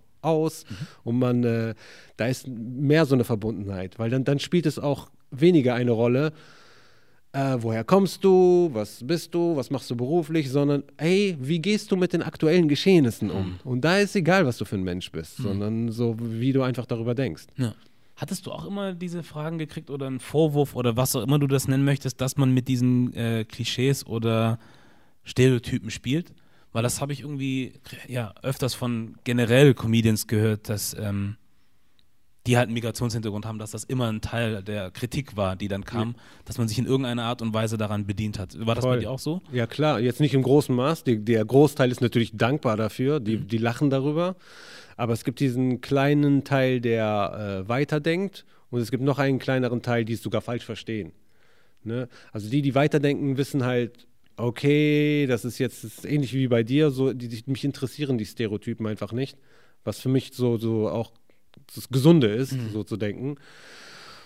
Und dann gibt es halt einen gewissen kleinen Teil, der sich, äh, der es falsch versteht, der mhm. einfach so äh, bei einem den, einen Witz immer so auf die Goldwaage legt mhm. und so, ah, du machst dich lächerlich über etwas, genau. Ja. Nicht du, du machst einen Joke oder einen Gag, sondern es ist ein lächerlich machen über etwas von oben herab, mhm. die es halt so verstehen, die, die einen Gag einfach nicht wirklich einordnen können, sondern denken, okay, ich werde hier jetzt äh, schlecht beleuchtet. Ja. So. Gerade wenn es um Nationalitäten geht oder um eine Religion. Religion ist oh, ganz, ja, ja genau. Mhm. Da musst du voll aufpassen, dass du nicht äh, über der Grenze bist. Also wie viel darfst du erzählen, wie viel nicht. Ja.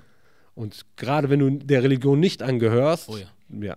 dann ist Sowieso. Aber auch, auch wenn du der Religion angehörst, ist, kriegst du von solchen Leuten immer bei der kleinsten Bewegung, hey, nein, das darfst du nicht. Mhm. Du hast das so und so gemacht. Das, es, ist, es ist ein Witz über die Religion zum Beispiel. Dabei ja. ist es, machst du einen Witz über äh, Menschen, die Religion falsch oder anders praktizieren. So. Ja.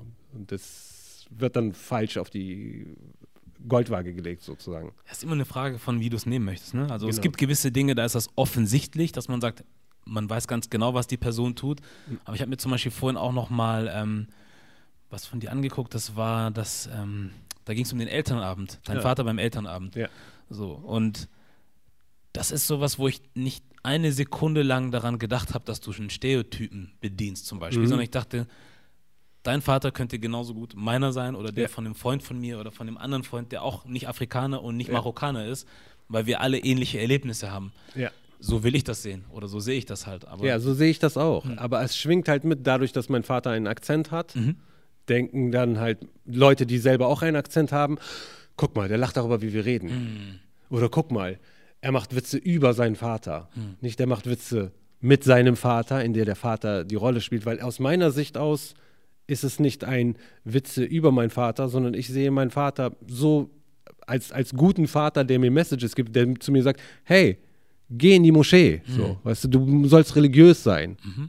So, scheitert aber an dem Sprachlichen. Das ändert nichts an seiner äh, Message oder an seiner Absicht, ein guter Vater zu sein, weil viele denken dann halt, okay, ach guck mal, das ist von oben herab. Ist es aber nicht. Also aus meiner Sicht auch nicht. Aber man kann es halt auf die Goldwaage legen und überall suchen. So, okay, wo verstößt er jetzt gegen Religion? Wo verstößt er, äh, wo macht er sich witzig über Ausländer? Mhm. So, du findest das, wenn du suchen willst.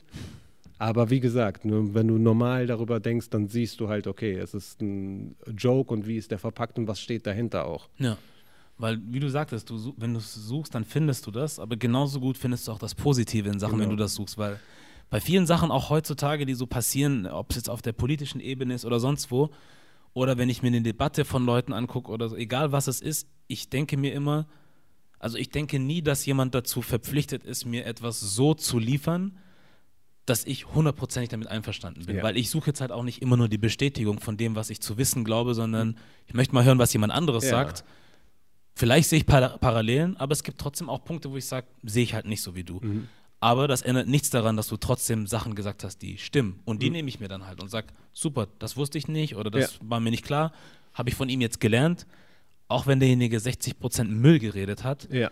Ich filter halt immer die Sachen danach, dass ich sage, es gibt halt Sachen, die möchte ich behalten, es gibt Sachen, die werfe ich eh weg. Ja. Ich habe aber das Gefühl, bei vielen ist irgendwie gerade anders, dass man sagt, also die Erwartung ist da, dass immer alles on point ist irgendwie so. Genau. Und du keinen Fehler machen darfst und am besten solltest du genau derselben Meinung sein. Genau, sonst ist alles verschlossen. Ja. Du lässt dir ja die Türen offen, Mhm. trotz dass 60 Prozent kannst du, äh, sind einfach, kannst, bist du nicht mit einverstanden, Mhm. Lässt du trotzdem diese anderen Türen offen. Und das ist halt so der Drahtseilakt oder der offene Horizont, den man auch haben sollte. Ja. Aber das ist halt schwierig, ne? weil die meisten beurteilen schon nach den ersten drei, okay, blau ist meine Gutfarbe, deine nicht, okay, wir können nichts miteinander zu tun haben. So. Ja. Das ist Ja. auch bei Stand-Up-Comedies, äh, so hätte ich auch mit Halle drüber gesprochen gehabt. Ähm, zum Beispiel Dave Chappelle, da hatten wir drüber gesprochen gehabt, oder andere Comedians auch, dass dann Leute halt eine gewisse Erwartung haben und sagen, er hätte das nicht sagen dürfen, er hätte das so machen müssen. Ja. Wo ich denke, meiner Meinung nach, wenn du deswegen zu einer Stand-Up-Comedy-Show gehst, um dann jemanden zu finden, der genau das sagt, was du oder dir die Mehrheit für richtig hält oder so, ist halt nicht das richtige Forum Genau, für. So. genau, weil da ist es ist, es ist keine Vorlesung, Mhm. es ist auch nicht äh, die Wahrheit auf der Bühne, die du mitschreibst und wo, worüber du diskutierst, sondern es sind Jokes. So. Mhm. Klar haben die, im Bestfall haben die etwas aus deinem Leben, so, und wenn du jemanden richtig er, äh, erreichst, dann bei mir ist es halt so, ich erreiche den, weil er sieht nicht mehr mich und meinen Vater, sondern er sieht sich und seinen Vater. So, das ist das, weil letztendlich rede ich ja nicht über meinen Vater, sondern es ist mein Bühnenvater, der repräsentativ für sehr viele Väter ist. Mein wirklicher Vater war nie beim Elternsprechtag. Das hat meine Mutter immer gemacht. Also es gibt diese Geschichte in meinem Leben zum Beispiel nicht. Jetzt, die ist nicht genau so passiert, aber in meinem Umkreis habe ich die immer wahrgenommen und ich kenne das einfach. Und wenn du es richtig erzählst und es richtig verstanden wird, dann schwappt es halt über. Dann ist okay, ich komme in diese Geschichte rein und ich sehe mich da drin. Ja. Aber wenn du von vornherein blockierst und diese Türen nicht aufhast, natürlich suchst du dann, wo macht er jetzt den Fehler? Du sitzt da mit so einer, äh, okay, wo kann ich den jetzt festnageln? Und das passiert ja heutzutage immer mehr, Mm. Ne? gerade Political Correctness und gerade Chappelle hat so dieses lange Bit über äh, äh, Homosexuelle, Bisexuelle und Hm. Alles, wo der da auch richtig drauf eingeht. Ne? Ja. Das ist heutzutage und wo er auch sagt äh, zum Publikum, wo er so dieses beschwerende Publikum beschreibt und sagt, Mhm. wer ist das? Und alle so, Trump, Trump, nein, das seid ihr. Mhm. Ihr selber seid das. Und, äh, da hat es auf den Punkt getroffen. Lässt du dich davon irgendwie ähm, einschüchtern oder irgendwie in dem beeinflussen, was du machst? Dass du dann auch irgendwie viel denkst, hm, wenn ich jetzt das so schreibe, dann könnten die wieder irgendwie aufmucken? Oder sagst du dir, das ist meine Kunst, ich weiß, was ich da tue und ich ziehe das halt so durch, wie ich es für richtig halte? Ich kann die äh, Kritik so einschätzen. Wenn jemand so mit dem erhobenen Zeigefinger kommt und äh, Sachen kritisiert, äh, die so absurd sind, dann da bin ich so resistent gegen. Ne? Das nehme ich auch gar nicht an. Ich mehr, ey, mein das mittlerweile zu merken. Aber es gibt manchmal Sachen, die siehst du einfach wirklich nicht. Auch als Comedian mit viel Erfahrung siehst du nicht, ah, guck mal, ich habe das gerade gar nicht berücksichtigt. Und das sind auch Leute, die kommen dann auch ganz normal zu dir und äh, sagen dir dann, ey, guck mal, dieses Wort, das hat mich an der Stelle äh, äh, verletzt. Nicht jetzt, dass es dein Gag schmälert, der ist cool und alles mögliche, aber du musst es mal von der und der Seite sehen. Und wenn so jemand kommt, dann denkst du darüber wirklich nach. Es hängt immer davon ab, wie ist das transportiert und was ist da wirklich dran. Aber ich kann das eigentlich ziemlich gut filtern, weil das sind diese äh, ne, ne, ne, ne, sind eigentlich immer dieselben. Und du merkst auch, warum die sich beschweren. Das ist meistens so von der äh, von dem Religionsaspekt her. Aber es gibt, ich habe zum Beispiel früher oft, äh, was ich oft gemacht habe in meinen Stand-ups am Anfang, ist immer von wir und ihr geredet. Wir Marokkaner, ihr Deutsche. Und dann musste ich auch immer wieder umswitchen, weil ich ja selber Deutscher bin, zu wir und ihr. Und da kamen oft Deutsche zu mir, die gesagt haben, ja, ich mag deine Geschichten und alles Mögliche, aber manchmal sagst du wir und ihr und dann fühle ich mich wieder so ausgeschlossen. Da muss ich oft darüber nachdenken. Ich so, ja, Moment mal, ich sage ja an manchen Stellen auch, dass ich Deutscher bin und eigentlich bin ich mit denen ja auch ein Wir. Und es gibt da kein ihr und wir, sondern es ist in beiden Stellen ist es manchmal wir und da ist es auch manchmal ihr. Ja. Und deswegen versuche ich von diesem wir, ihr Ding so komplett mich auf der Bühne äh, zu verabschieden und immer nur die Geschichten wirklich zu beleuchten. Aber das ist zum Beispiel etwas, das ist eine ganz, da merkst du auch, da will nicht jemand so Sachen auf die Goldwaage legen, Mhm. sondern das hat, hat einen Punkt. Ja. Hast du dadurch auch schon eine Veränderung gemerkt, irgendwie? Ja, dass diese, Das ja, dass die Sachen äh, bei äh, allen gleich fast ankommen, Mhm. so, das merke ich dadurch. Und es ist keine Distanz mehr. Keine Ahnung. Ich, kann sein, dass ich mir das einbilde, aber ich merke so halt, ey, es ist ein, viel mehr ein äh, Miteinander. Ja. Das könnte man eigentlich auch auf das ja, gesellschaftliche übertragen, ne? Wenn man gewisse Dinge, also ich bin so, ich bin so aufgewachsen, dass ich nie, also ich habe den Unterschied zwischen uns natürlich klar gesehen, Ja. aber der hat mich nie interessiert. Ja. So. Das war nichts, worüber ich groß nachdenken musste. Ähm, deswegen war es für mich so früher dieses Jahr, wir sind alle gleich Ding. Ja. So, heute sehe ich das nicht mehr so, heute sage ich, auf einer gewissen Ebene natürlich schon, aber auf einer anderen Ebene sind wir trotzdem verschieden, aber das ist ja nicht schlimm. Und Ist das ist nicht. eher Genau, sogar cool eigentlich, meiner Meinung nach, dass man sagt, hey, wenn wir jetzt alle gleich wären, was könntest du mir dann noch erzählen? Genau. So, weißt du, wenn ich jetzt nur Freunde hätte, die alle nur, keine Ahnung, jetzt wie meine Familie zum Beispiel aus Angola kommen, Hm. aber ich keinen Menschen kenne, der aus Syrien kommt oder Marokkaner ist oder Spanier, was erzählst du mir dann? Ja. So, dann brauche ich, also, dann, wo ist dann dieser Austausch? Der fehlt ja dann komplett. Deswegen finde ich das eigentlich ganz cool. Ähm, aber das dann so eine einfache Sache wie zu sagen, ich möchte dieses Wir und Ihr aus meiner Kunst rausnehmen Hm. und bringe dadurch schon Leute einfach nochmal auf einen gemeinsamen Nenner leichter. Das ist schon krass. Ja. So. Das ist wirklich krass, finde ich.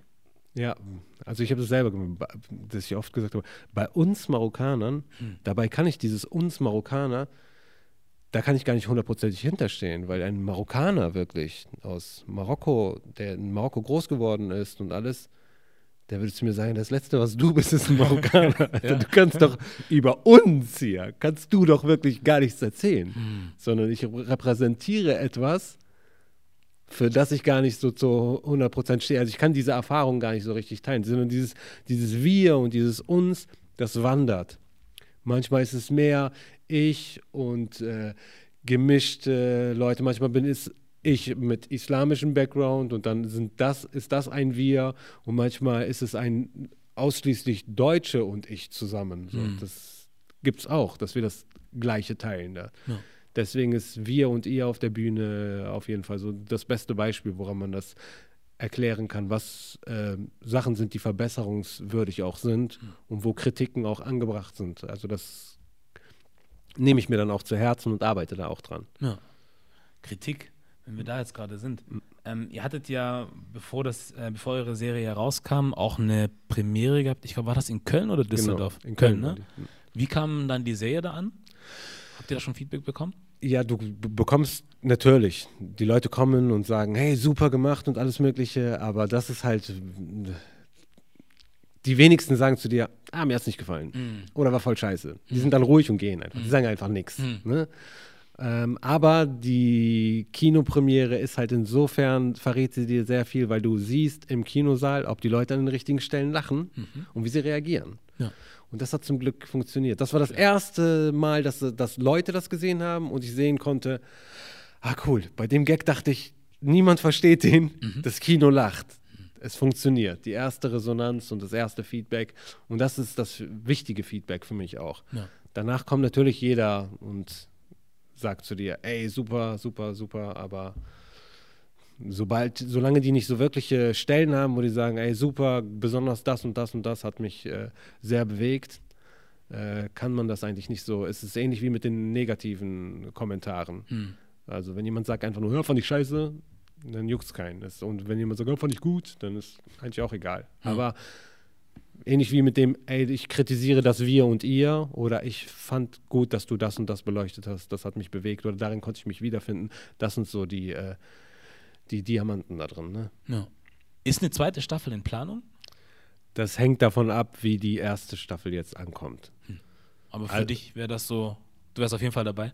Ja, vor allem gerade jetzt, wo du das gemacht hast und weißt, boah, ey, wie viel wollte ich noch, wie viel kann ich jetzt besser machen? Also wie viel ich aus der ersten gelernt habe und gerade auch was das äh, Schauspiel angeht. Jetzt habe ich ja noch nicht nur das Coaching vorher, sondern die komplette Serie, 30 Drehtage an hartem Training mit richtigen Schauspielern. Also jetzt nochmal mit dem Mindset in eine zweite Staffel reinzugehen. Also ich glaube, jetzt gerade werde ich erst locker für wirkliches Schauspiel. Deswegen, ich wünschte mir das schon so richtig Hm. hart, dass es eine zweite Staffel gibt. Ja. Und jeder, der die Serie sieht, äh, wird auch merken, dass die Serie zu einer zweiten Staffel einlädt. Geil. Aber das äh, hat ja jetzt auch insofern die Türen geöffnet, dass du nicht nur die Serie spielen musst in Zukunft. Also es kann ja noch andere Angebote in Zukunft kommen oder Möglichkeiten, um Ja. das weiter auszubauen, das Genau. Schauspielerische. Ich erwarte das nicht, rechne nicht großartig damit, weil ich glaube, für die Wahrnehmung in der Schauspiellandschaft bin ich immer noch ein Stand-up-Comedian, so der jetzt mal was gespielt hat einfach. Und äh, klar, ich würde das natürlich gerne so reinschnuppern, was da äh, alles so, was, was es da zu machen gibt, aber das ist jetzt kein Muss. So. Für Mhm. mich ist viel wichtiger, diese Geschichte weiter zu erzählen. Hm. Und äh, vor allem auch, jetzt haben wir es ja thematisiert. Hm. So, jetzt gibt es ja ein danach. Ja. Jetzt der Elefant im Raum ist angesprochen. Jetzt können wir uns über andere Sachen unterhalten. So, das, das, und da passiert auch, äh, muss ich sagen, in Deutschland gerade sehr viel. Gerade in der Schauspiel, äh, in der Schauspielbranche, in der Schauspiellandschaft. Viele Leute, jetzt Deutsche mit Migrationshintergrund, positionieren sich da jetzt Mhm. auch und äh, wollen auch andere Sachen spielen und auch äh, andere Leben beleuchten. Das ist ja nur eins von sehr vielen. Also es gibt auch durchaus den äh, Arzt aus Marokko, den man äh, beleuchten kann. Die Geschichte, ja. Den gibt es tatsächlich auch in Deutschland, auch wenn man ihn nicht überall sieht, aber es gibt ihn in Es- gewissen Krankenhäusern oder Genau. sonst was. Es gibt ihn hier im Charité in, Ja. in Berlin. Ja. Äh, Professor Seholi zum Beispiel. Seine Mutter hat im, in dem Krankenhaus geputzt. Ja. Als Krass. Putzfrau. Und er ist Chefarzt jetzt dort. Das ist auch eine interessante Geschichte, die man erzählen kann. Äh, so der Sprung von dahin und da sieht man, da ist halt der Arzt. Dasselbe gibt es als Anwalt. Das gibt's, diese Geschichten gibt es alle. Und es gibt auch diese Geschichten, die in Frankreich erzählt werden. Sowas wie äh, ziemlich beste Freunde zum Beispiel. Das ist eine echte Geschichte. Ähm, und solche wahren Geschichten oder basierend auf wahren Begebenheiten, die mit Leute mit Migrationshintergrund wie auch Franzosen oder Deutsche, wo Ja. das so leicht am Rande thematisiert wird, aber es geht viel mehr um die Personen. Also solche Geschichten kann man angreifen langsam mit äh, Leuten mit Migrationshintergrund in der Hauptrolle auch ganz normal, Ja. wo es nicht mehr notwendig ist, dass du drumherum und das funktioniert ja alles. Das, das funktioniert auch an, in Amerika war es lange so, dass es äh, dass Schwarze jetzt Randerscheinungen waren. Mhm. Und mit Panther zum Beispiel hast du ein durchweg, weißt du, so ein Weißer in dem Film. Mhm. Ja. Und das ist einfach so Smash. Ja. So durch, das, es funktioniert genau wie ein Spider-Man. Für mich natürlich der bessere Film, Hm. äh, äh, Panther. Und es hat gar nichts damit zu tun. Es funktioniert genauso. Also keiner kann sagen, nee, die Identifikation und na, das sind, es gibt einfach zu wenige, die sich damit identifizieren können. Nein, du kannst dich damit 100% identifizieren. Das ist einfach gut gemacht. So. Fertig. Ja. Ja, genau. Gut ist gut. Genauso ist es ja für uns auch so. Ich kann mich ja auch mit Spider-Man identifizieren. Für mich, der muss kein Marokkaner sein. ja, Obwohl das auch cool ist. genau. Ja, witzig auf jeden Fall für mich. Ja, so, so die die Farbe findet halt direkt ein, aber ich identifiziere mich mit dem Menschen so. Und das geht auf der anderen Seite genauso. Also ein marokkanischer Arzt würde genau wie ein deutscher Arzt funktionieren. Würde ich auch sagen. Und ich denke halt, selbst wenn man, ich sage es halt immer wieder so, ähm, also zum einen denke ich, bietet das auch den Sendern, selbst wenn die jetzt nicht unbedingt das Gute da jetzt äh, im Vordergrund haben oder weißt du, das, also dass sie es nicht als Mission sehen, was Gutes oder was Veränderndes machen zu wollen. Allein ge rein geschäftlich gesehen, finde ich, müsste das doch Sinn machen, sich an etwas bedienen zu können, was hier noch gar nicht so etabliert ist. So wie zum Beispiel, keine Ahnung, vier Blocks oder so. Ich kenne die Entstehungsgeschichte nicht, so weiß ich nicht, wer dahinter gesteckt hat und wieso, weshalb, warum. Aber man hat gesehen, es funktioniert. Ja. So, und das ist ja was, wo man früher mal dachte, das kann nicht gehen, aber wir haben ja gezeigt, dass es geht. Also Ja, wobei vier Blocks wirklich wieder sehr viel die eine Art von Ausländer beleuchtet. das ne? stimmt natürlich auch. Genau. Das stimmt natürlich auch, ja. Also revolutionär wäre, wenn es alles Deutsche sind, ne? Und das ist so ein Rockerclub oder sowas, weißt du? stimmt. Mhm. So, weil, okay, den arabischen Clan und sowas, Ah, stimmt, ja. so den zu äh, beleuchten, eigentlich mehr da rauszugehen. Und okay, die, die Polizisten sind durchweg alle Ausländer, so, weißt du? Das, das, Mhm. Das wäre was. genau. Ja. Also in diese Richtung, das funktioniert halt. Und die Geschichten sind ja wirklich da, das Mhm. ist ja. Man muss sie ja nicht erfinden, sondern man muss die Sachen einfach so nehmen, wie die sind. Ja. Also wir sind ja halt wir sind nicht mehr nur Flüchtlinge oder Gastarbeiter, sondern wir sind dritte, vierte Generation. Es, es sind Leute, die, die haben sportlich voll viel erreicht. Wir finden im Entertainment äh, statt. Äh, Rap gehört uns. Mhm. Ist, äh, ist nicht mehr Fantastisch 4. So. Ja, keine Diskussion. Genau, richtig. Da ist schon. Comedy-Branche ist so viel passiert und ähm, was so Achievements angeht, äh, Politik wir sind in der Politik, wir sind bei den äh, Anwälten, Ärzten, Sport durch. Und diese ganzen Geschichten kann man alle erzählen, die sind ja wirklich da. Ja. Du musst die ja nicht erfinden. Es ist ja nicht so, äh, okay, wir stellen uns jetzt mal vor, äh, jemand mit Spider-Man-Kostüm wird Anwalt. Mhm. Ne? Mhm. Das ist absurd. Ja. Ne? Aber klar, eine Frau mit Kopftuch ist Anwältin, geht, gibt es ja. so. Tja, ich hoffe mal, dass das sich weiterhin so entwickelt, dass das jetzt nicht nur so eine, so eine kleine Welle ist, die jetzt gerade so aufgekommen ist, sondern dass, das, dass da wirklich auch noch Nachdruck kommt, auch von unserer Seite aus. Genau, wir müssen so, das in die Hand das nehmen. Ist das ist es halt. Wir können nicht einmal warten, so, wann kriegen wir denn endlich mal diese Rollen? Nein, wir müssen die Filmemacher sein. Ja. Wir müssen diese Geschichten erzählen und alles. Und da passiert voll viel. Ich habe gehört, Tyron Ricketts hier, mhm. Pentertainment. Mhm. So, und ich glaube, das ist auch der richtige Mann für sowas. Mhm der positioniert sich da gerade auch. Und da passiert sehr viel, was äh, genau das angeht. Und es ist gerade für mich gefühlt so die richtige Zeit, um sowas zu machen. Also auch die Produzenten, die Filmemacher, Regisseure, Drehbuchschreiber, die alle.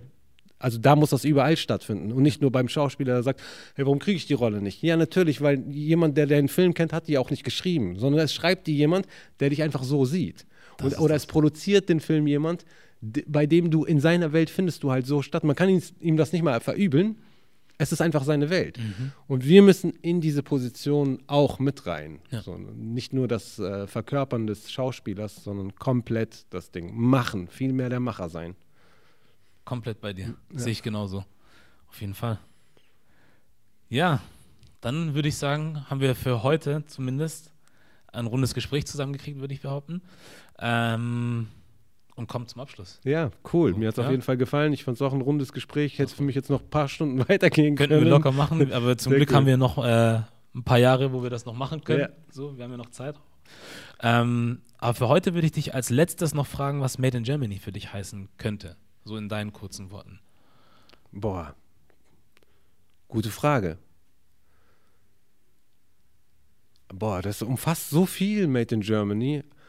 Also bei mir sind fast alle Sachen, die ich gemacht habe, äh, made in Germany. Meine Kinder sind made in Germany. Ich bin zwar in Marokko geboren, aber alles, was ich gemacht habe, ist made in Germany. Meine schulische Ausbildung ist made in Germany. Äh, alle meine Achievements sind made in Germany, wobei ich die meisten Preise, die ich bekommen habe, aus Marokko kriege für meine, äh, für meine Leistung in Deutschland. So, und aus Deutschland kriege ich selten irgendwas was auch okay ist. So, man will jetzt nicht so, so, meistens ist das so, weil du Ausländer bist, kriegst du jetzt diesen Preis, weil du hast es für einen Ausländer gut gemacht. Mm. Aber ähm, also meine ganzen sozusagen äh, äh, virtuellen Pokale sind made in Germany. So das meiste bei mir eigentlich. So die großen Achievements, alles ist made in Germany. Ja. Coole Antwort. Ja. Gefällt mir. Dann würde ich sagen, ach nee, lass uns nochmal drüber sprechen, wo man alles Mögliche zu dir und Ethno finden kann. Genau. So, das wäre nicht unwichtig. Also Ethno ist jetzt, heute ist der 18. seit jetzt online auf äh, WDR, äh, nee, äh, ARD Mediathek, aber auch auf YouTube, auf dem WDR-Kanal. Äh, man findet die Serie natürlich in der Mediathek und sie wird auch auf ARD ausgestrahlt. Äh, Informationen dazu über Rebell Comedy, über meinen Kanal natürlich. Und ähm, ich hoffe, dass Leute viel darüber reden und man überall davon erfährt und äh, pushen, pushen, pushen das Ding. Ja. ja, auf jeden Fall. Leute da draußen auf jeden Fall reingucken, angucken, teilen. Das wird was oder ist was. muss man mal machen, muss man supporten. Dann würde ich sagen, vielen Dank dafür, dass du hierher gekommen bist, dass das so kurzfristig geklappt hat und wir hier sitzen durften und auf weitere Gespräche in der Zukunft hoffentlich. Ja, danke, dass ich hier sein durfte. Sehr gerne. Und ja, war mir eine Ehre auf jeden Fall. Sehr gut. Mir auch. Dann war das der Made in Germany Podcast mit Benaisa Lamrubal und wir sind raus.